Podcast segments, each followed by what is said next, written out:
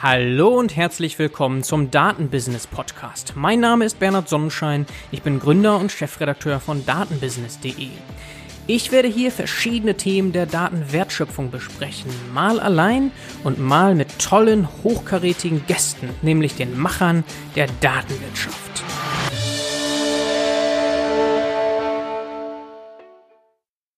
Heute zu Gast Dr. Jonathan Mall von Neuroflash. Jonathan, du bist promovierter Psychologe. Äh, für mhm. uns, aber vor allem interessant, ist, dass du immer schon eigentlich eine unternehmerische Ader hattest, so wie ich das in deinem Werdegang sehen kann. Ja. Könntest du das vielleicht einmal beschreiben? Mm, ziemlich einfach. Also während äh, meines PhDs, ähm, den ich in Holland gemacht habe, immer wieder Paper gelesen, in denen halt echt spannende Sachen gefunden wurden.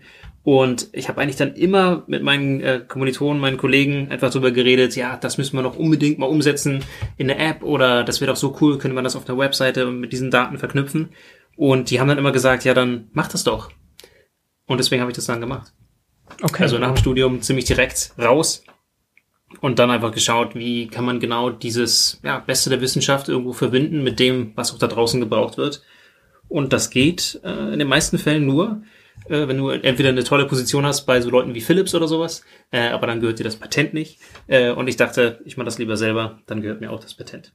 Mhm. Und nach dem Studium, da meinst du direkt nach der Promotion, nehme ich an? Korrekt.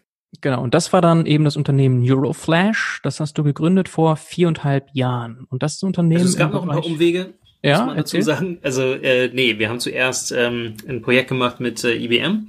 Äh, da haben wir Big Data for Hospitality gemacht. Also haben mit so einer Splash-Page für äh, Wi-Fi-Hotspots dann äh, Daten äh, von Facebook, so Likes-Profile und sowas halt übernommen und dann basierend auf den Daten den Leuten zum Beispiel Tickets vorgeschlagen, also so eine Art Recommender-System äh, auf Facebook äh, Daten, was dann immer aktuell war für das Hotel selber. Also du checkst ein, der äh, die Leute an der Rezeption wissen sofort, wie du drauf bist und können dir dann halt coole Sachen äh, vorschlagen. Also du kannst im Intranet Sachen abrufen oder so. War super cool. War auch mhm. ein mega cooles Feedback-System mit den Kunden, äh, aber wir haben am Ende das Ding nicht fertig entwickelt bekommen, sage ich ganz offen. Also von der technischen Seite hat es funktioniert, aber die ähm, Probleme kamen von den Schnittstellen beim Kunden. Die waren einfach zu unterschiedlich. Jeder hatte ein ganz eigenes CRM, da gab es keine einheitlichen Sachen und da war es sehr schwer, dann für jedes eigen was Neues zu entwickeln. Das hat also, das hat da leider nicht funktioniert. Ja, Jonathan, das, das, das ging jetzt so schnell, dass ich gerne nochmal die Likes-Profile mit ein bisschen Erklärung ähm, hätte. Ja, oh, ähm, ist schon eine Weile her. Also wir haben es ein bisschen anders gemacht als Cambridge Analytica dann später. Beziehungsweise eigentlich, Cambridge Analytica hat es ja meiner Meinung nach ähm, nicht ganz, ganz so clever gemacht wie die Leute von Cambridge selber. Aber äh, der, äh, ich glaube, Mihal Kosinski äh, war das, der hat praktisch die Persönlichkeitstest ähm, und diese Like-Profile ja, gegeneinander laufen lassen und dann halt aus den Like-Profilen entsprechend Persönlichkeiten abgeleitet. Und äh, bekanntermaßen hat dann Cambridge Analytica daraus zum Beispiel politische Werbebotschaften geschnürt, die halt auf verschiedene psychologische Profile zugeschnitten waren. Mhm. Das haben wir alles gar nicht gemacht. Stattdessen haben wir geschaut, können wir an der Semantik von Like-Seiten, die wir bei einem Gast finden, der sich eincheckt in einem Hotel, ableiten, ob der zum Beispiel zum Foodtruck möchte oder zum Rockkonzert. Und je besser wir das können, desto eher können wir denen dann halt auch sagen, hier kannst du sofort ein Ticket buchen oder hier schau mal, da ist ein umsonst äh, Foodtruck Festival, geh doch mal dahin. Mhm. Und das dann halt alles aufbereitet, persönlich, persön also ja, personifiziert ähm, für den Gast, der sich halt eincheckt, der sowieso im Hotel online möchte. Damals war Wi-Fi Hotspot halt noch ein Riesenthema. Und äh, ja, als nächstes bekommt er dann halt auch das, was für ihn relevant ist.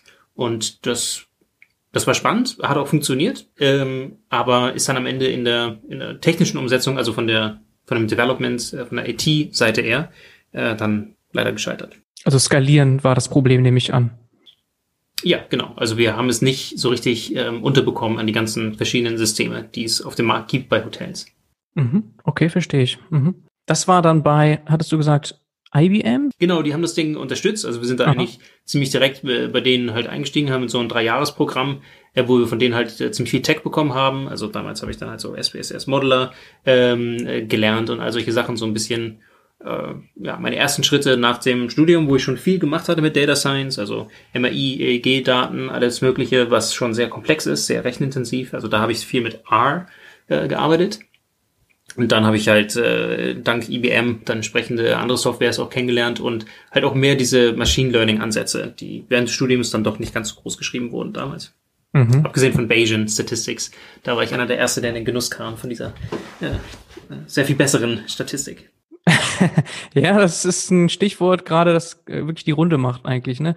Weil der Judea Pearl auch sehr, sehr stark auf die Trommel klopft mit seinem neuen Buch, ähm, ne? Book of Why. Ist das eigentlich in aller Munde, dass man doch eigentlich äh, Bayesian Statistik machen muss, mindestens? Ja, unbedingt. Also äh, gerade in der Psychologie, wo halt ähm, Effekte schnell signifikant werden, aber dann komplett unbedeutend sind, um ein Individuum einzuschätzen, ist es halt wichtig, dass man ähm, ja wirklich eine Aussage darüber treffen kann, wie relevant das gerade ist. Und das äh, dazu sind, äh, sind P-Tests halt weniger in der Lage, meiner Meinung nach, als Bayesian Statistics. Mhm.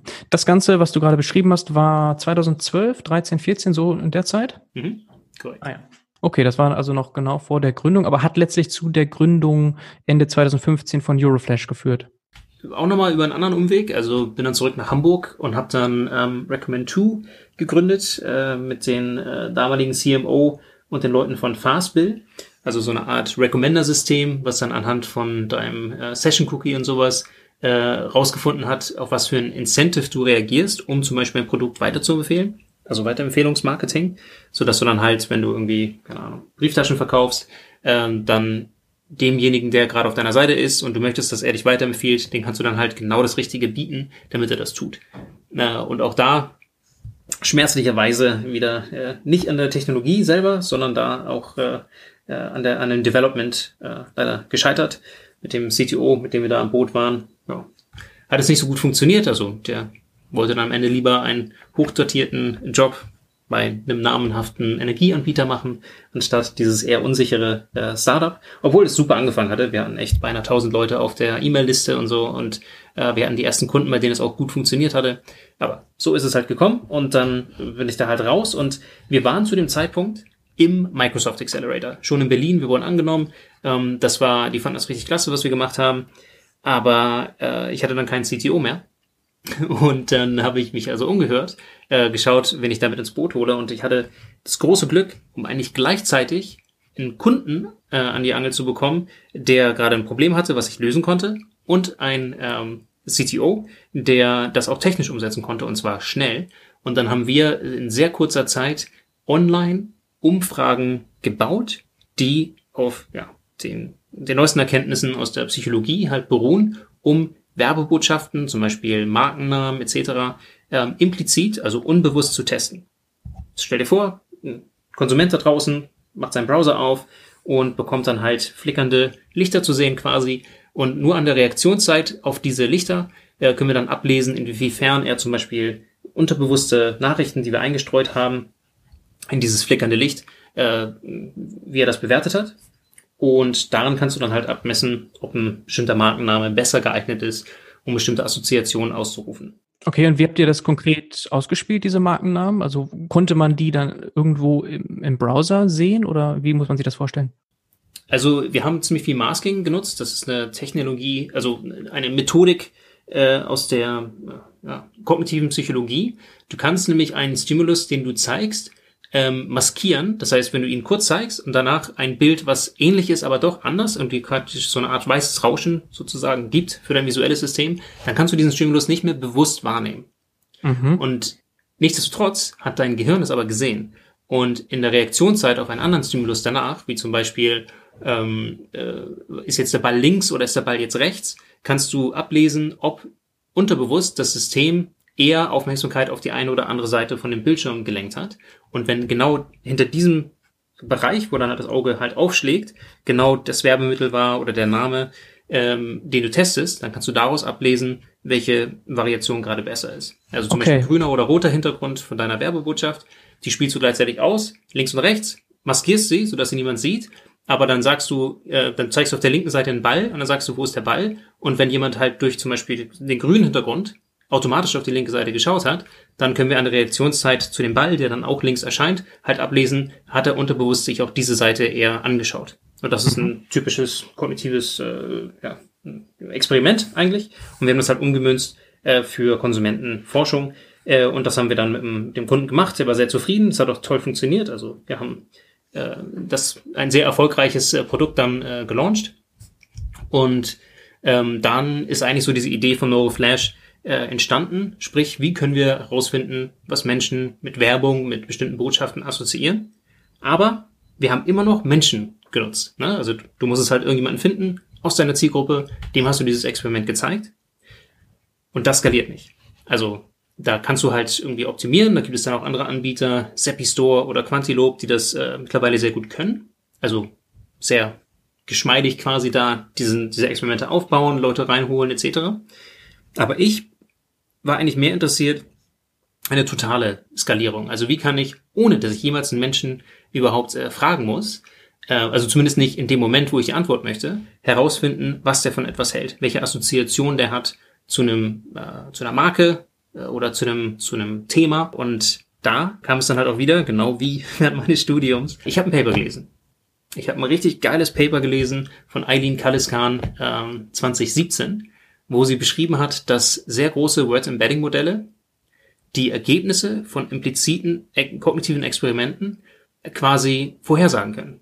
Also, dass mhm. du anhand der Häufigkeit von Wörtern in der natürlichen Sprache vorhersagen kannst, ob Leute implizite automatische Assoziationen haben zu den gleichen Wörtern.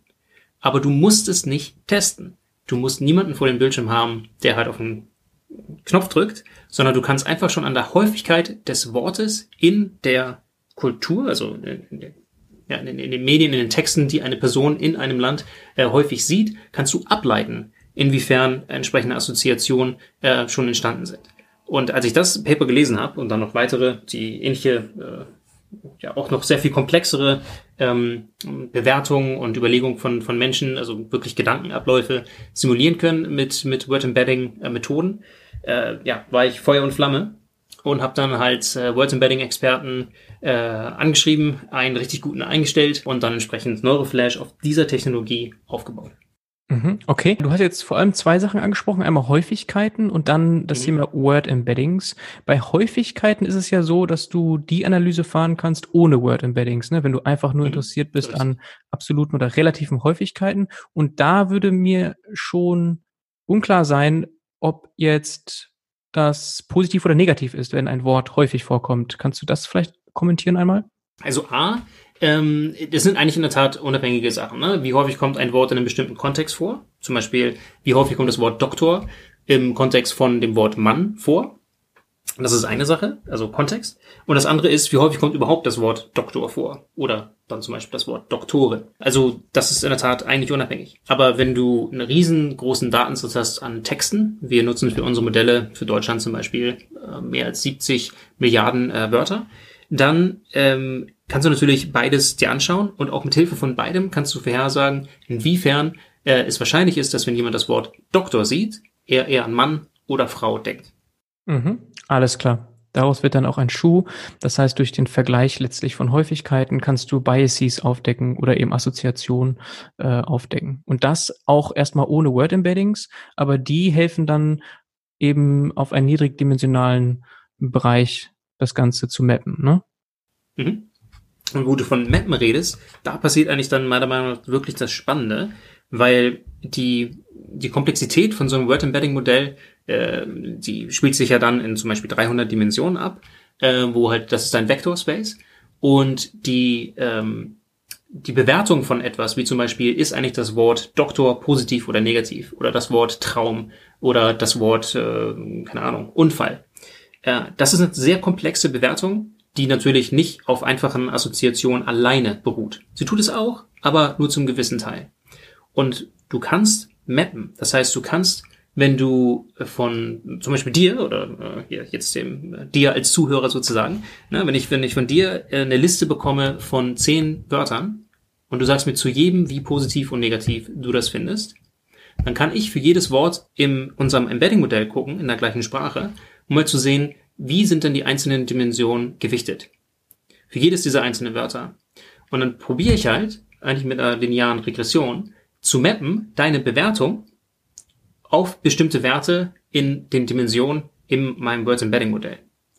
Und wenn du das äh, machst mit entsprechend vielen Wörtern, kannst du genau diese Funktion beschreiben. Also was, was sind die Faktoren, die dazu führen, dass du ein Wort eher positiv oder negativ bewertest? Das ist natürlich dann eine Kombination aus äh, sehr vielen verschiedenen Dimensionen, die wir auch überhaupt nicht wirklich benennen können. Ne? Also wir wissen nicht genau, ob es daran liegt, dass das Wort über irgendeine Ecke mit einem anderen Wort verbunden ist. Das ist nicht direkt deutlich. Aber mit der Regression können wir dennoch für dann ein anderes Wort, was du nie gesehen hast, schon vorhersagen, ob du das eher positiv oder negativ bewertest. Mhm. Und mit diesem Mapping kannst du nämlich dann auch die Emotionalität reinbringen in dieses Modell. Jetzt weißt du nicht nur, dass das Wort Doktor eher mit Mann assoziiert ist, sondern du weißt auch, dass das Wort Mann und Doktor eher positiv bewertet sind, allgemein, als vielleicht das Wort, keine Ahnung, Kleinkind oder so. Ja, und jedes Wort ist durch Word Embedding in diesem höherdimensionalen Raum ein Vektor und dann kannst mhm. du Vektoroperationen durchführen. Ne? Das heißt, du kannst Listen oder Sätze über Word Embeddings letztlich verbinden und dann darauf aufbauend, weil Werbebotschaften sind ja auch nicht immer einzelne Wörter, ne? Kannst du quasi ganze Sätze auch äh, analysieren mit dieser Methode. Korrekt. Und jetzt wird es natürlich nochmal spannend, weil wir sind natürlich jetzt ein paar Jahre weiter. Und äh, mittlerweile benutzen wir außerdem auch noch BERT äh, oder Roberta oder äh, ein paar Abwandlungen von diesen noch sehr viel vielschichtigeren ähm, äh, neuronalen Netzen, die aber auch in der Lage sind, einen kompletten Satz zu bewerten, beziehungsweise Wörter in bestimmten Kontexten. Also, dass du zum Beispiel dem Ding einfach sagen kannst, äh, Königin, Kontext Monarch oder Königin, Kontext Schach und du bekommst halt dann kontextspezifisch wieder Assoziationen, die sich beziehen auf den sozusagen den, den Kontext, in dem ein Wort dann vorkommt.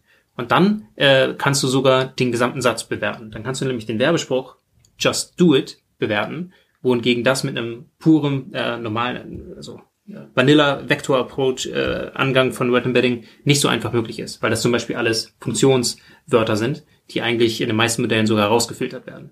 Mhm. Also ich hätte dann den Vektor von just mit dem Vektor von do und dem Vektor von it addiert und dann wäre da im Grunde keine ja, sinnvolle Sache bei rausgekommen. Nichts, mit dem man was anfangen könnte, aber mit BERT, dem neuesten Transferlernen, natürlichem Language Processing Techniken kannst du eben so ganze Sätze abbilden. Genau. Was wir übrigens noch überhaupt nicht besprochen haben, wir sind jetzt sofort eingestiegen in, in sozusagen die Technologie. Das machen wir natürlich jetzt, weil, äh, weil das spannend ist und weil ich weiß, dass du äh, das auch alles verstehst. Wenn wir das natürlich Kunden erklären, dann nennen wir das meistens überhaupt nicht. Wir, da geht es nämlich einzig allein darum, können wir einem Unternehmen, wie zum Beispiel äh, Bayersdorf, äh, der Marke Nivea oder Seat, Volkswagen etc., ein paar von unseren Kunden, wie kannst du für die feststellen, wie eigentlich deren Marke, also das Wort Nivea oder das Wort Seat oder Volkswagen, ähm, von den Leuten in Polen, China, Türkei, egal wo, womit wird eigentlich das assoziiert? Und dann kannst du nämlich, ähm, ohne dass du jemanden befragst, schon vergleichen, wie sieht es denn eigentlich aus mit Volkswagen im Vergleich zu äh, Toyota, im Vergleich zu äh, Tesla in diesen verschiedenen Ländern. Und du bekommst eine sehr ähm, eine sehr gute Näherung an den Werten von Menschen, die du befragen würdest in dem Land. Aber nur, mhm. weil du diese Words Embedding Technologie benutzt hast, musst du dort nicht mehr fragen, sondern du kannst tracken, du kannst feststellen und kannst die Stärken und Schwächen einer Marke anhand der Assoziation, die es hat in der, in der Sprache, äh, feststellen. Und das ist dann auch genau die Leistung, die wir erbringen. Wir sagen den Leuten halt, hier steht deine Marke, das sind die Assoziationen und können halt dann entsprechend helfen, um zum Beispiel neue Werbebotschaften zu kreieren, die auf die Stärken dieser Marke äh, aufbauen, die sie relativ hat zu den Wettbewerbern oder um Schwächen mit entsprechendem Marketing, Spend im Mediabereich dann äh, zu, zu schließen. Mhm, das skaliert natürlich sehr schön und durch Bird, die neuesten Technologien, kannst du tatsächlich verschiedenste Sprachen vergleichen. Kannst du vielleicht ein Beispiel nennen, wo ihr krasse Unterschiede hattet, jetzt zum Beispiel in der Wahrnehmung von VW oder eben anderen Automarken? Oder ganz andere Beispiele? Also große Marken sind in, der Regel ähnlich, aber haben dann immer bestimmte haben, ja, Eigenheiten, die einfach aus der Sprache kommen. Und es ist sehr faszinierend, weil sprachliche Unterschiede sind, wenn man in einer Sprache denkt, eigentlich sehr schwer sich vorzustellen, weil man quasi natürlich nicht in der Sprache denkt. Ähm, wir waren in der Schweiz, wir haben ein, ein deutsches Modell, aber für die Schweiz. Äh, und da habe ich Sachen gefunden in den Assoziationen, die für mich komplett schleierhaft waren, aber wo alle Leute im Raum meinten, ja, na klar, ist das so. Also zum Beispiel, äh, die nennen das Grillen, Barbecue, nennen die Grillieren. Nein, noch nie gehört. Und da hatte dann Edeka ja. mal da eine Aktion und hat gesagt, hier, lass mal alle lecker grillen. Und die Schweizer meinten, hä, was, nö, in, in der Schweiz grillen wir nicht, da grillieren wir. Das hört sich so nach einer Luxusvariante von Grillen an. ja, genau. Aber daran sieht man, dass es ganz klar Unterschiede gibt. Auch wenn du die gleiche Sprache sprichst, benutzen die Wörter anders. Und ein anderes Beispiel war Fahrrad. Und die nennen Fahrrad halt Velo. Ich hatte das Wort noch nie gehört. Aber du kommst nicht mit dem Fahrrad, sondern du kommst halt mit dem Velo. Ja. Und das siehst du halt sofort, wenn du Fahrrad eingibst als Assoziation in der Schweiz und nicht in Deutschland. Okay, das heißt, wenn ich jetzt eine Marke bin und äh, ich heiße jetzt Velobike, dann bin ich in Deutschland vielleicht etwas innovativer, so in der Assoziation, aber in der Schweiz total Standard. So in der Richtung kann man sich genau. das dann wahrscheinlich vorstellen, ja. ne? Plus, die würden sich denken, wieso sagst du eigentlich gerade Fahrrad, Fahrrad? ja, okay. Das heißt, das ist dann sehr negativ, ja. Mhm, so wannabe, innovativ, ja. Okay, und da gibt's natürlich dann etliche Beispiele, also von Unterschieden zwischen den Sprachen und Ländern. Genau. Und das ist halt, also als, als Leistung dann, ne, der, der Kunde hat das Problem, wo steht meine Marke? Und dann können wir das halt entsprechend feststellen. Aber für uns geht es jetzt sogar noch einen Schritt weiter, weil wir sagen, schön, du kannst also jetzt sehen, wo deine Marke ist, aber die Welt dreht sich ja schneller. Eigentlich willst du auch schnell darauf reagieren. Also du willst eigentlich A verstehen, ähm, klar, wie werde ich wahrgenommen und wie wird vielleicht auch der Content, den ich habe, generell wahrgenommen. Du möchtest also quasi die unstrukturierten Daten von Content, der draußen ist, äh, in Facebook-Posts oder halt in, in, in CPC-Kampagnen, was auch immer, also Performance-Kampagnen, den willst du halt irgendwie messbar machen, sodass du ihn relatieren kannst an andere Werte. Wie zum Beispiel, wie viel du ausgeben musst für einen Klick äh, oder wie viel äh, dich bestimmtes Engagement und Reichweite kostet. Und diese dieser Content ist ja heute eigentlich komplett unstrukturiert. Das denkt sich irgendjemand Schlaues aus. Das kann ja auch super sein. Und dann funktioniert das eine und das andere nicht. Aber man versteht dann kaum, warum. Weil es kommt halt aus dem Bauch der Leute raus. Der auch nicht, der, der funktioniert ja, ne? Also Leute lernen ja sehr intuitiv. Auch mit Häufigkeiten an, ich probiere mal was und ich bekomme Erfolg aber sie landen halt häufig bei lokalen Maximaß, also beim lokalen Maximum. Wenn dir zum Beispiel auffällt, dass immer dein Gewinnspiel richtig viel äh, Engagement verursacht oder wenn die Leute, wenn du Leute fragst, na, wo willst du denn hinfliegen, nimm mal dein Traumreiseziel, kriegst du mega viel Engagement. Deswegen machst du das vielleicht mehr, aber die Assoziation zu deiner Marke und damit halt so der, der Langzeiteffekt für dein, für dein Brandbuilding ist halt verschwindend gering. Das verpufft halt sofort. Sieht zwar gut aus als KPI, aber langfristig ist es nicht gut. Und das ist natürlich auch ein Sample-Size-Problem. Das ja, was dich auch angespornt hat. Letztlich, ne, wenn ich jetzt eine Umfrage mache, habe ich immer das Problem, die Sample-Size ist zu klein. Und das ist bei dem, was du jetzt beschrieben hast, natürlich auch inhärent ein Problem. Ich kann halt nicht tausende von Posts machen, alle mit verschiedensten Variationen und dann quasi so ein mhm. Multi-AB-Testing machen, sondern das, da kommt halt so eine Lösung wie EasyBoard ins Spiel. Genau, das ist sehr schwierig. Aber ganz spannend ist halt, dass diese Variabilität äh, quasi natürlich äh, in the wild passiert. Also wenn, wenn Leute ein bestimmtes Produkt konsumieren, ne, und keine Ahnung, Coca-Cola, ein Getränk oder was auch immer, dann schreiben sie ja darüber. Nicht über alles, ne? Kaum jemand schreibt irgendwie seine Erfahrungen mit dem neuesten Tampon oder sowas. Ja, aber sowas wie äh, halt so Lifestyle-Geschichten, irgendwie sein Surfboard, äh, Marken zum Anziehen, allen möglichen Krams. Da produzieren die Leute diese Variabilität.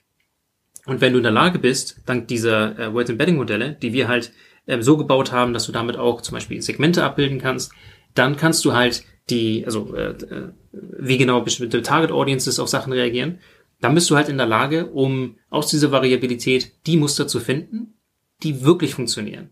Und zwar, also nachweislich, dass du halt wirklich sagen kannst, äh, wir haben zum Beispiel das gemacht für, für UNICEF, für den Facebook-Account, dass du einfach sehen kannst, dass immer wenn Posts, und das waren halt ein paar tausend über verschiedene äh, Jahre auch hin, dass Posts, die generell eine Assoziation hervorrufen von Hoffnung und dieser eher positiven, es wird schon irgendwie gut, ähm, äh, wenn die das hervorrufen, dann sind die auch wirklich äh, erfolgreicher. Generiert es mehr Engagement, mehr Likes, Shares und Comments.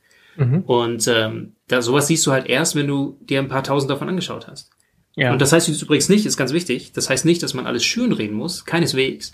Aber das heißt, dass wenn man kommuniziert und es ist nur dunkel sozusagen äh, und hat keine positiven Aspekte, dann äh, ja, gibt es Leuten scheinbar wenig Grund, die kehren sich davon halt dann eher ab. Es gibt wenig Grund, um sich damit auseinanderzusetzen, das zu liken oder das, das zu kommentieren. Also ja, und das ist letztendlich der, die Verbindung unstrukturierte Daten auf zum Beispiel deinen sozialen Medien oder anderen äh, Touchpoints mit deinen äh, Kunden.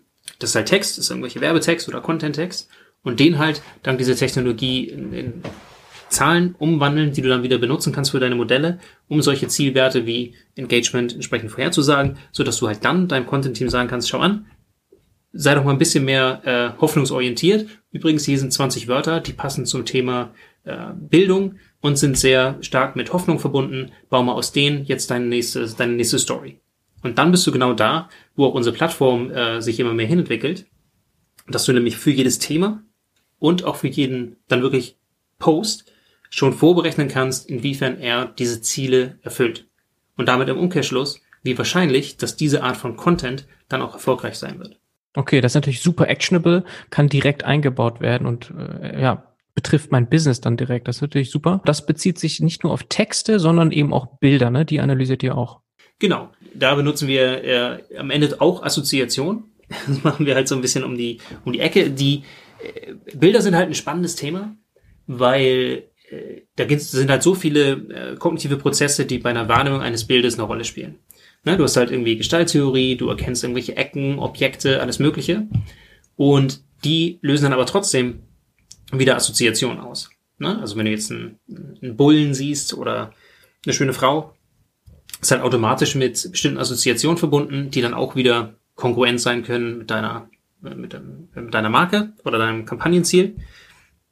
Oder die sind einfach nur ja Effekthascherei, ne? Also so äh, Sex Sales mäßig, dass du halt irgendwas äh, Schönes äh, in die Richtung halt irgendwie postest, bekommst du irgendwie Likes und Engagement, aber am Ende halt auch nicht wieder den nachhaltigen äh, Erfolg, weil das gar nicht zu deiner, zu deiner Marke passt.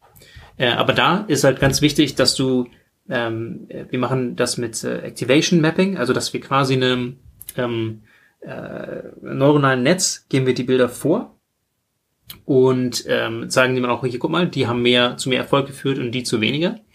Und dann kannst du äh, ihm sagen, gib mir mal bitte die Teile des Bildes, ähm, die dir geholfen haben, korrekt vorherzusagen, ob dieses Bild erfolgreich ist. Und dann siehst du halt echt super spannende äh, Muster. Also zum Beispiel haben wir auch jetzt wieder bei der UNICEF-Studie gefunden, dass die Bereiche des Bildes, in denen sich zwei Menschen berühren, die haben dem Netzwerk geholfen, um vorherzusagen, dass das Ding erfolgreich ist. Also quasi dieser, dieser Human Touch, dass, dass zwei Leute irgendwo in Berührung sind, miteinander verbunden. Das scheint dann im nächsten Schritt ja, so assoziiert zu sein, dass Leute da äh, ja, so viel drin sehen, dass sie dann halt reagieren, es liken, sharen und darauf kommentieren. Mhm. Das Ganze natürlich super dynamisch. Es kann sich von einem Moment zum nächsten ändern. Jetzt gerade in der Krise wird sich ganz, ganz viel verändern, nehme ich an. Aber Corona können wir ja nochmal später kurz ansprechen, weil ich gesehen habe, ihr habt auch eine ganze Menge an Analysen da gefahren. Was mich noch interessieren würde, dazu konkret jetzt einmal, Du sprichst immer von Assoziationen. Das heißt, ja. es geht hier um das Unterbewusstsein, um Autopilot oder wie Daniel Kahnemann immer geschrieben hat, um das schnelle System, ne? das, was eben uns unterbewusst in eine Richtung lenkt. Heißt das, dass zum Beispiel im B2B-Bereich euer Ansatz schlechter funktioniert, weil ich mir vorstelle, dass dort Emotionen eine geringere Rolle spielen? Hm. Also ich denke, du, es gibt halt immer ein Spektrum. Menschen sind Menschen, also die gleiche Person, die ähm, an der Kasse dann doch irgendwie das blaue Kaugummi mitnimmt, weil irgendwie äh, der Slogan hat irgendwie gerade gepasst oder der Name lässt sie denken, von wegen hier werde ich dann heute Abend auch noch mehr gemocht und äh, das Date mag mich dann noch mehr. Also diese, äh, das ist ja dann sehr stark ähm, sagen wir, beinahe oberflächlich Assoziation, schnelles Denken, was halt da zum Kauf, also zum Griff an diese Quengelware führt. Äh, die, die gleiche Person sitzt natürlich später, möglicherweise beim Einkauf äh, von einem großen Unternehmen und äh, wägt jetzt das Führen wieder von einem bestimmten Angebot ab. Logischerweise sind im, im B2B viele Prozesse eingebaut, die ja eigentlich genau diese äh, diese Emotionalität rausnehmen sollen. Ne? Du hast deine Checkliste, du hast all möglichen Krams aber wir wissen auch beide, äh, das wird auch häufig ausgehebelt, gerade aus Gründen, die halt sehr emotional sind. Weil du willst halt, dass die, dieser eine Typ eigentlich den Auftrag bekommt und äh, baust dann halt auch Sachen ein, zum Beispiel in die, in die Anfrage, so, die nur die äh, Person überhaupt äh, abdecken kann. Ne? Äh, zum Beispiel. Äh, oder du, du machst halt andere Sachen. Du schaust halt von wegen, ja, äh, okay, das Ding ist jetzt doch teurer als das andere Angebot, aber ich weiß, die, die arbeiten doppelt so häufig und das bringt meinen Leuten immer mehr. Und da sind also immer noch stark Faktoren äh, im, im Spiel, die nicht rational sind, die du nicht direkt messen könntest, wenn du einfach die beiden Angebote vergleichst, pur auf Zahlen und was, was da drin steht, du bekommst. Ähm, die nämlich gelingt sind an die Eindrücke, die du verbindest mit allen Touchpoints, die du zum Beispiel mit einem Anbieter hattest. Sprich, die, deine E-Mail-Signatur, die du rausschickst, die, äh, mit dem du auch das Angebot dann am Ende ablieferst. Äh, das Papier übrigens, auf dem äh, bestimmte Sachen ankommen. Also eine, eine, Grußkarte zu Weihnachten. Ne? Wie genau ist die aufgebaut? Auf was für Papier kommt sie? Was für eine Füllerfarbe ist das? Wie geschwungen sind die Linien? Äh, all diese Assoziationen sind unbewusst aber sie führen zu einem Eindruck, der sich in dem Moment der Entscheidung, gebe ich jetzt Auftrag zu Anbieter A oder B, äh, absolut äh, zu Buche schlagen. Bis hin zu dem Namen von der Person, die dir das Angebot unterbreitet. Du kannst nachweislich, nachweislich zeigen, dass wenn die Person, die dir etwas, die etwas von dir möchte, und die hat den gleichen Anfangsbuchstaben wie dein Name hat, der Person vertraust du eher und du gibst der Person eher den Zuschlag. Mhm. Okay, ja? mit dem Anfangsbuchstaben. Das hat nichts mit Rationalität äh, zu tun. Ja, da sehe ich die, das Unterbewusstsein am Werke. Jetzt beim Papier oder einer Grußkarte würde ich sagen, dass das eher Bewusstsein dann ist. Also eine bewusste Aktion, die ich auch bewusst eben entsprechend wahrnehme. Also nicht so sehr das Unterbewusstsein eine Rolle spielt. Na, also nochmals, das Bewusstsein spielt auf jeden Fall eine Riesenrolle. Es gibt auch viele Prozesse, die genau dafür da sind, um diese halt eher weichen ähm, ja, Nepotismus-Geschichten, ne? also so ähm, äh, Vetternwirtschaft, um die eigentlich zu, ähm, ja, um die auszuschließen. Nichtsdestotrotz sind einfach andere Effekte immer im Spiel. Mhm. Und ähm, das mit dem Papier, also wenn das zum Beispiel dicker ist oder bestimmt, hat eine bestimmte Gravur, das äh, äh, führt automatisch zur Assoziation von mehr Gravitas, mehr Tradition, mehr alles Mögliche.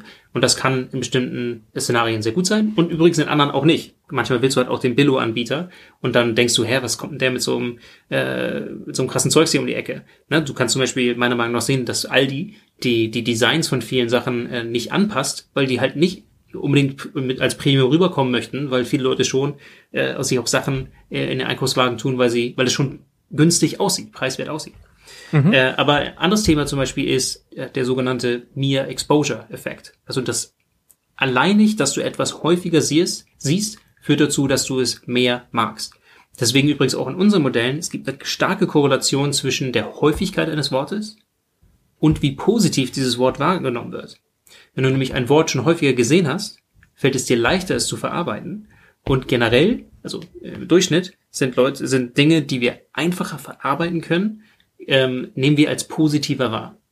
Das sieht man auch ganz häufig bei, bei Argumenten. Argumente, die wir sofort nachvollziehen können, weil sie uns schon geläufig sind, können wir viel eher als wahr wahrnehmen, als etwas, was zwar wahr ist, aber du noch nie gehört hast. Da denkst du halt nochmal dreimal drüber nach und bezweifelst das erstmal. Mhm. Und wenn du zum Beispiel also jetzt bei, äh, nochmal zurück auf B2B und der, der, der Me Exposure, mal angenommen, die Person hat einen Stift von dir bekommen, auf dem dein Name draufsteht, dein Logo, dann führt das nachweislich dazu, dass du dann diese Firma ähm, in einem positiveren Licht siehst, als äh, kompetenter bewertest etc. Einfach nur, weil du den Namen häufiger gesehen hast, indem du immer wieder diesen Stift greifst und obwohl du das Ding gar nicht bewusst liest, hat dein System dieses Wort, den Firmennamen, das Logo häufiger verarbeitet und deswegen ist es einfacher, wenn es das nächste Mal gesehen wird, es zu verarbeiten und wird entsprechend dann äh, als positiver wahrgenommen. Okay, das verstehe ich. Dann speichert man das eben irgendwo ab im Unterbewusstsein und greift dann, wenn die Entscheidung da ist, eher zu dieser Marke. Habt ihr denn B2B-Unternehmen bei euch unter den Kunden? Weil du hast jetzt Automarken erwähnt, UNICEF, Nivea. Mhm. Ja, also wir sind zum Beispiel im Tech Boost Programm von der Telekom und äh, sowohl Telekom als auch T-Systems zählen zu unseren Kunden. Ah ja, okay. T-Systems zum Beispiel, klar, das sind Systemanbieter, äh, die reden dann auch mit anderen Unternehmen. Sehr cool und, und nutzen da auch unsere Technologie, um zum Beispiel auf den, auf den Webseiten bestimmte Überschriften äh, anzupassen. Ähm, die meistens machen es nicht dynamisch, obwohl das gehen würde mit unserer Technologie, sondern halt, äh, um wirklich die perfekten Wörter zu finden, die zum Beispiel Vertrauen ausdrücken, die damit halt stark verbunden sind. Ähm, da haben wir einen coolen Case gehabt, über den ich reden kann. da haben wir so ähm, das waren so Geräte für, für Medizin, also eigentlich so eine sichere Übertragungs, äh, Weg, Hardware für, äh, für Ärzte. Und wir wussten, also die wussten, dass äh, Sicherheit und Vertrauen halt wichtig ist, weil klar, super äh, personenbezogene Daten und so, da muss ja echt alles tiptop sein. Und die Kommunikation auf der Webseite hat das aber nicht ausgedrückt. Und dann haben wir gefunden, dass das Wort Komfort unterbewusst, also schon verbunden ist mit Vertrauen und Sicherheit, aber natürlich jetzt dich nicht sofort darauf bringt. Du siehst nicht das Wort Komfort und denkst an Sicherheit, sondern du siehst halt das Wort Komfort. Und da war irgendwie die, die, die Headline war sowas von wegen, äh, für mehr Komfort in, in ihrer Praxis. Aber wir wussten halt, dass Komfort mit Sicherheit und Vertrauen äh, verbunden ist. Und allein durch diese Änderung haben wir dann beinahe fünf Prozent mehr Abverkauf äh, erreichen können. Das ist natürlich ein krasser, krasser Upswing, ja. Wahnsinn. Ja. Wenn ich ein äh, mittelständisches Unternehmen bin, kleineres Unternehmen von sagen wir 10 bis 20 Leuten und ich äh, möchte meine Facebook-Marketing-Messages optimieren, bin ich dann auch potenziell bei euch richtig oder sind eher die ganz großen äh, Unternehmen bei euch? Ja, selbstverständlich. Also wir machen Projekte, jetzt zum Beispiel Markenpositionierung oder sich ein Thema anschauen, da ein Assoziationsnetzwerk generieren, um halt alles Mögliche zu verstehen, Trends oder äh, aktuelle Themen. Äh, das sind Projekte und die, da stecken wir halt unsere Arbeit rein äh, und präsentieren das und die sind natürlich ein bisschen höherpreisig. Aber in, gerade wir sehen, dass äh, die, die mittelständischen Unternehmen, die unsere Plattform nutzen, die wollen das gar nicht die kennen sich aus mit Tools, die äh, wissen, wie man wie man online äh, sich sich Tools besorgt und wie man die einbaut in ihre in, in die eigenen Prozesse und die nutzen das einfach do it yourself. Das ist natürlich um einiges äh, kosteneffektiver äh, und solange wir denen einmal gezeigt haben, wie die Einstellungen funktionieren, das machen wir selbstverständlich, dann können sie damit quasi selber laufen und dann halt ihre entsprechenden Produkte, ob es jetzt B2B oder B2C ist, äh, entsprechend äh, besser bewerben, effektivere Botschaften kreieren. Äh, aber sie machen es halt alles selber. Okay, das wäre dann dieser Zugang für 49 Euro, glaube ich, habe ich bei euch gesehen. Oder genau. wo bin ich da kostenmäßig? Ah ja, okay, das könnte ja ganz genau, interessant da, da fängt sein. es an. Mhm. Okay, für einige Hörer vielleicht auch in diesem Podcast könnte das eine spannende Sache sein, sich da mal umzuschauen bei euch. Es gibt ja auch ein Trial, habe ich gesehen, von sieben Tagen. Ne? Das heißt, einfach mal sich alles um anschauen und dann äh, ja, kann man das evaluieren. Sehr schön. Jetzt haben wir einige Use Cases angesprochen. Das sind wahrscheinlich auch die Haupt-Use Cases. Kannst du vielleicht noch andere Use Cases so beschreiben, die ihr bei den Kunden habt an Herausforderungen? Also äh, Markenpositionierung ist im, Bereich Projekte äh, einer unserer Bestseller. Daneben ist halt diese Netzwerkanalyse, also die Assoziationsmuster dann halt alle verbinden und dann hast du halt ein paar tausend Assoziationen und wir können halt dir zeigen, wie die alle zusammenhängen äh, und die dann auch noch nach Segmenten halt aufsplitten. Und äh, dann kommen wir eigentlich direkt in die, in die Content-Entwicklung. Also äh, inwiefern können wir an schon existierenden Daten, wie zum Beispiel dem Facebook, der Facebook-Seite feststellen, was für Posts, was für Assoziationen funktionieren da eigentlich und was können wir daraus lernen, um das dann zu verbessern. Und wie man das verbessert, ist dann halt am Ende unsere Software. Die in der Tat fängt bei 49 Euro an und dort kann man entsprechend optimieren auf zum Beispiel Vertrauen oder äh, oder jung oder äh, innovativ, was auch immer. Und dann halt entsprechend äh, Marketingbotschaften generieren, äh, die das halt aussagen. Also die, die man schon hat, testen. Oder, das ist äh, dank Bert, dank Bert, einer unserer neuen ähm, äh, Features. Wir können jetzt auf Englisch und Deutsch auch schon Vorschläge machen.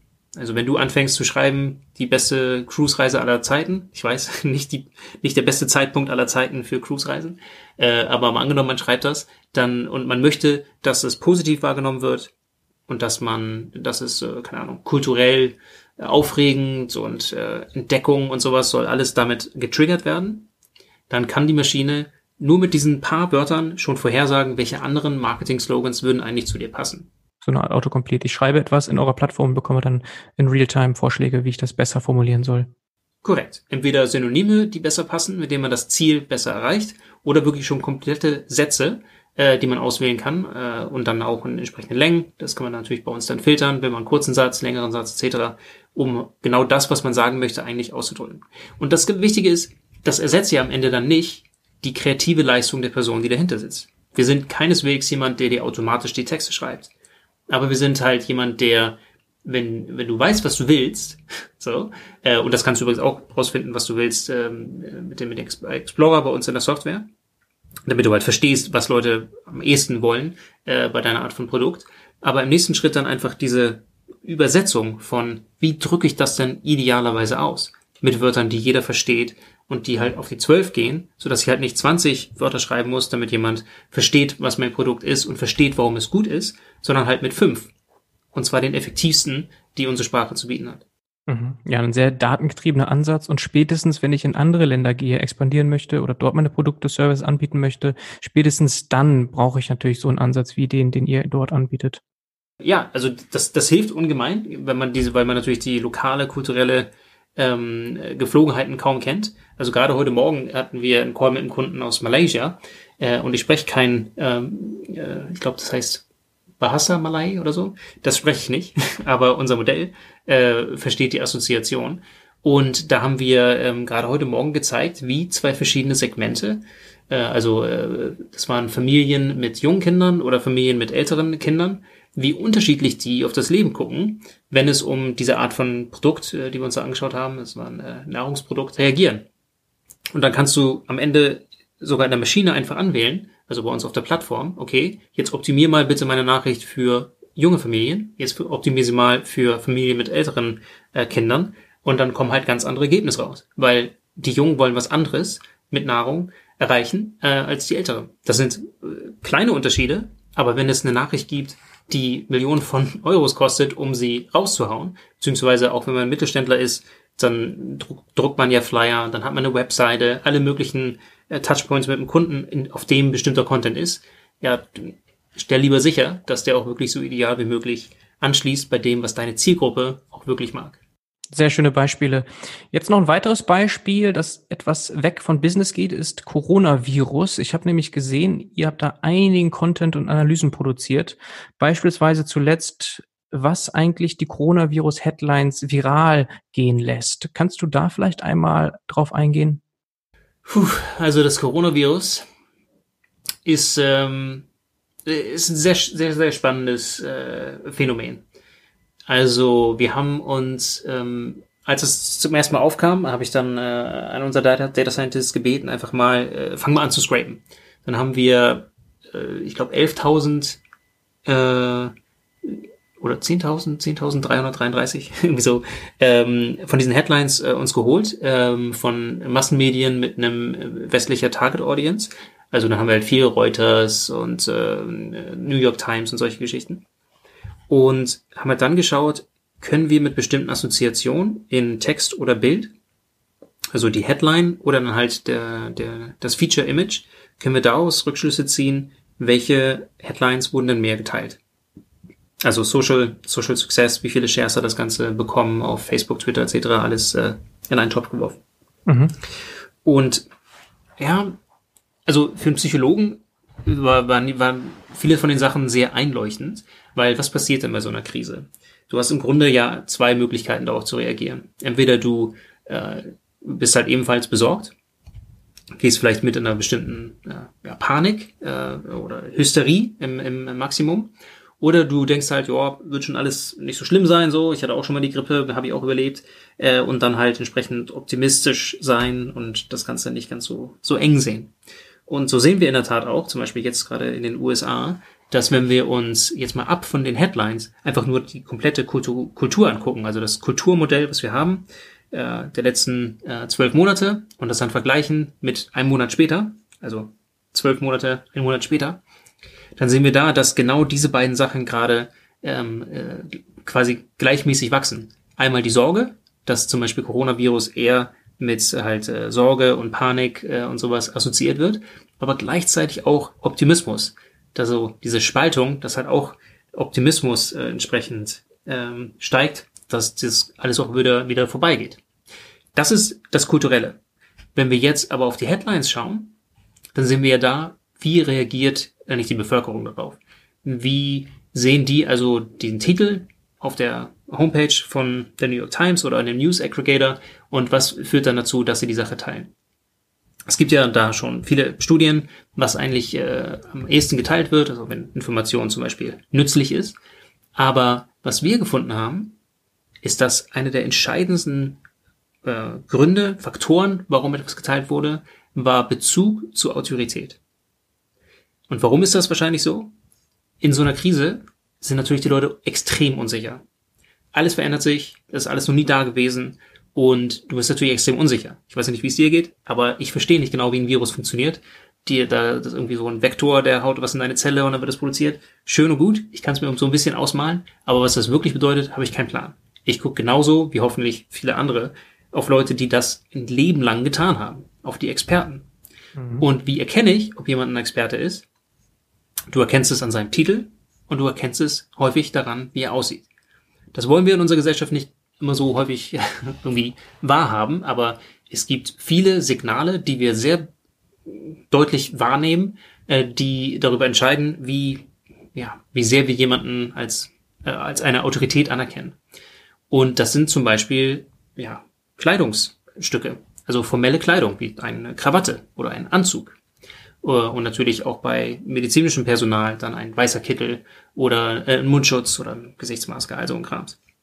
Mhm. Das heißt, wir haben herausgefunden, dass die Bilder, die genau das feststellen und dann auch die, ähm, die Areale auf dem Bild, in dem zum Beispiel die Krawatte gezeigt wurde, oder jemanden hatte einen weißen, weißen Kittel an, mit am besten nochmal ein Emblem von der Universität, ne? also nochmal so ein, so ein Wappen sozusagen, äh, was nochmal mehr ausdrückt, also noch mehr Tradition und sowas von der Institution, dass genau diese Signale, also Bilder, die Autorität ausgedrückt haben, die waren auch äh, die Artikel, äh, die häufiger geteilt wurden. Du bist unsicher, und du willst die Autorität. Ja, und leider spielt auch keine Rolle, ob real oder fake. Es gab ja einige Fake News oder immer noch, die zum Beispiel mit der Uni Wien als quasi Proof ja. zirkulierten. Das funktioniert natürlich auch. Wenn ich da Autorität mit reinbringe, dann zirkulieren eben solche Posts genauso gut. Ja, ja, so ist das. Und das ist natürlich auch ganz, ganz spannend so, ne? Also die, äh, das ist vielleicht sogar generell so ein, so ein menschliches Ding. Wenn ich dir sage, ich finde dich doof, dann, dann äh, ist es halt so, okay, schön, dass du das findest. Aber wenn ich dir sage, ähm, äh, drei meiner Freunde finden dich doof, ne? Also dann hast du sozusagen dieses, ich erzähle dir, was andere Leute eigentlich äh, denken, dann hat es auf einmal viel mehr Relevanz.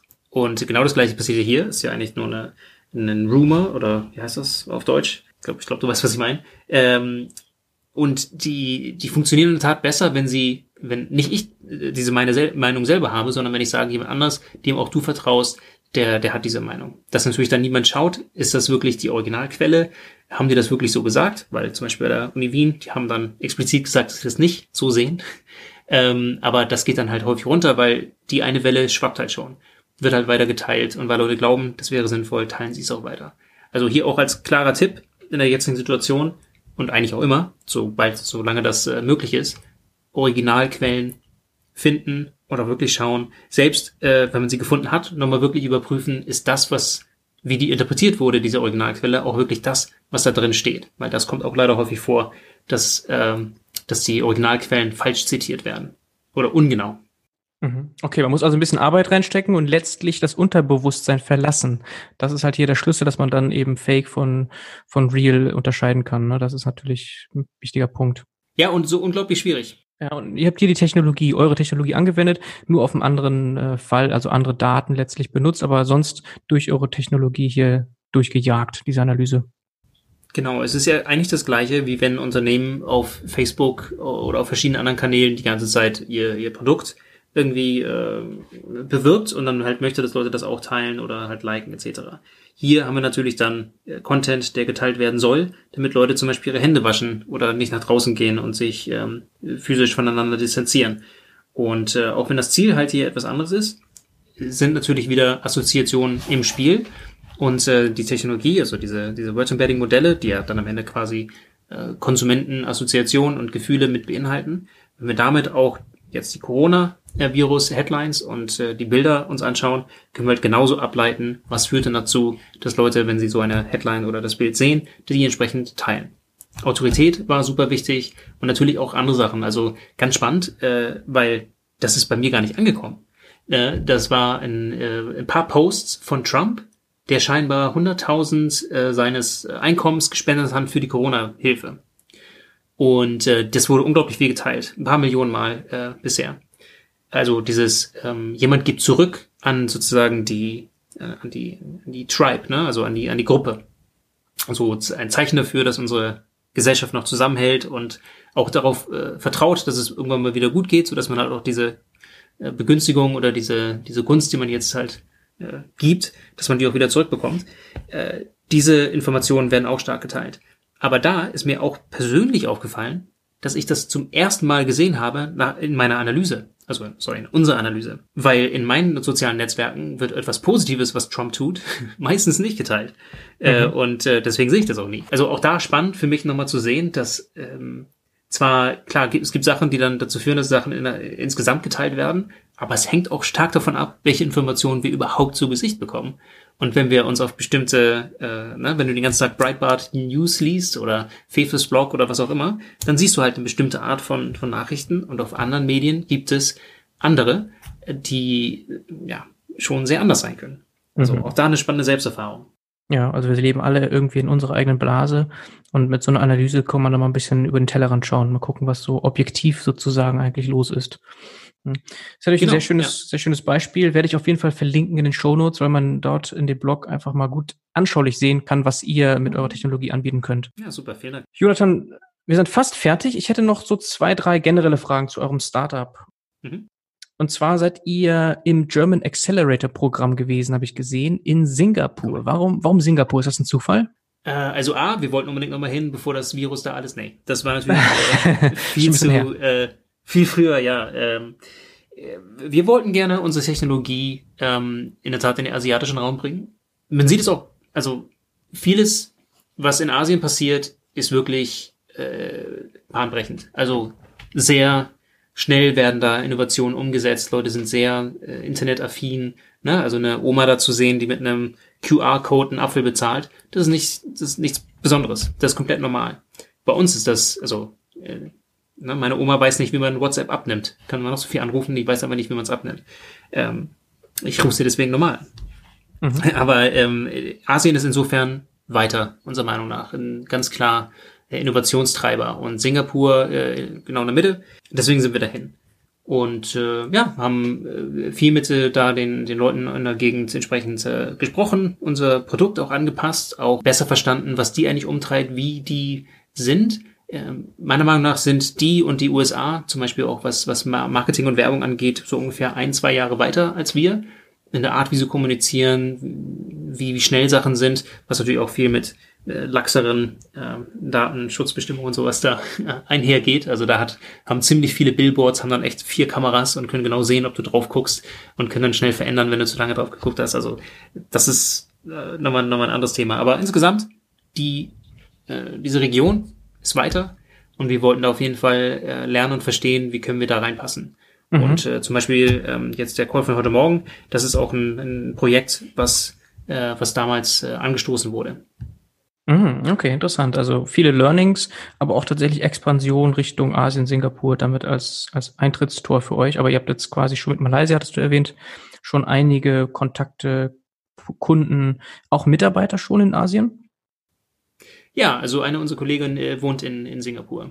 Ah ja, okay. Sehr spannend. Wie viele Leute seid ihr insgesamt jetzt? Äh, wir sind äh, 12, äh, 12 bis 15, je nachdem, wie du rechnest. Ne? Also wir haben schon viele Freelancer, äh, die, die Vollzeit für uns arbeiten oder hauptsächlich für uns. Deswegen je nachdem, wie du, wie du rechnest. Aber 12 ist auf jeden Fall eine, eine Nummer, die, äh, äh, ja, die, die ich nennen kann. Mhm. Ja, und sehr spannend ist, dass ihr kein Office eigentlich habt. Ne? Also du, ihr schreibt auf der Seite 100% Remote und das schon immer. Mhm. Das ist natürlich äh, gerade in der Zeit jetzt, in der Krise, wo alle Homeoffice machen müssen, natürlich eine sehr spannende Sache. Da habt ihr quasi einen Vorteil, weil ihr das schon gewohnt gewesen seid. Ja, das stimmt total.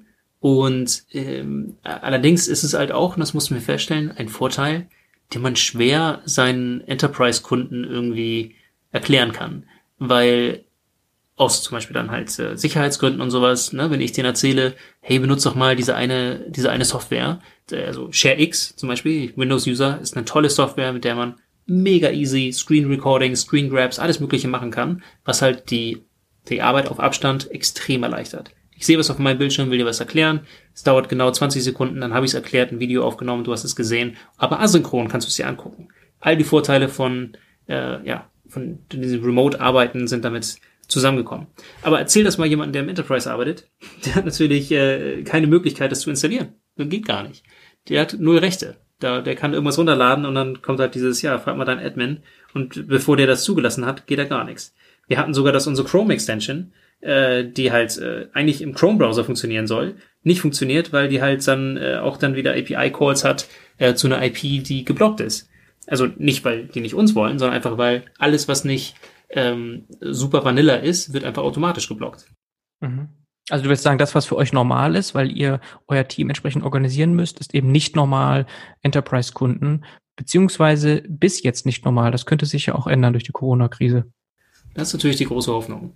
Mhm. Und ich denke, das sehen wir auch. Ne? Also, dass zum Beispiel auch Telehealth und auch ähm, psychologische Therapie auf Abstand, wo Leute immer gesagt haben, ja, das geht ja gar nicht. Auf einmal geht das alles. Also auch natürlich nur zum Teil, es kann es nicht komplett ersetzen, aber ich glaube, vieles von diesem auf Abstand arbeiten, ähm, was ja wir beide, glaube ich, schon sehr gut kennen, das, das setze ich jetzt auch immer mehr durch, weil es jetzt durchgesetzt werden muss. Mhm. Du konkret arbeitest von zu Hause oder gehst du in einen Coworking Space oder wie sieht das aus? Oder habt ihr doch ein kleines Büro immerhin, wo du mit zwei, drei Kollegen zusammensitzt? Nee, die meiste Zeit wirklich, wirklich zu Hause. Also äh, ich, kann eine Sache sehr empfehlen, das ist auch wirklich jetzt bei äh, Ausgangssperre quasi äh, oder sehr eingeschränkte Bewegung, die wir ja gerade haben in Deutschland, ähm, mega praktisch. Ein Walking Desk. Also ich habe mir mal so Ikea-Sachen an die Wand genagelt und dann ein, ein, äh, eine Treadmill, also eine, eine Laufband davor gesetzt und ich kann jetzt gehen, 3,6 Kilometer pro Stunde und dann halt arbeiten. Und das ist ein Riesenunterschied, wo, den ich gerade sehr genieße, wo halt äh, der Rest der Welt ja hauptsächlich einfach nur rumsitzt und vielleicht mal irgendwie im Kreis laufen kann im Wohnzimmer. Ähm, ja, ich mache es also wirklich von zu Hause aus und habe auch mein äh, die Wohnung darauf optimiert. Mhm, aber du redest gerade nicht vom Laufband aus. Nee, das würdest du hören. Also das, ja. das geht leider nicht. Das hätte mich gewundert, äh, nee. so smooth. Ich bin ja. gerade im Schlafzimmer. Ich hoffe, man ja. hört die leicht gedämpfte Akustik. Ja, ja, nee, alles top. Dank der Matratze. Sehr schön, Jonathan. Ich glaube, wir sind durch. Damit danke ich dir für deine Zeit. War sehr spannend. Ja, sehr gerne. Und wünsche dir natürlich alles Gute privat wie auch eben beruflich jetzt mit deinem Startup in der Corona-Krise. Ja, ich danke dir. Und ebenso. Ciao, ciao.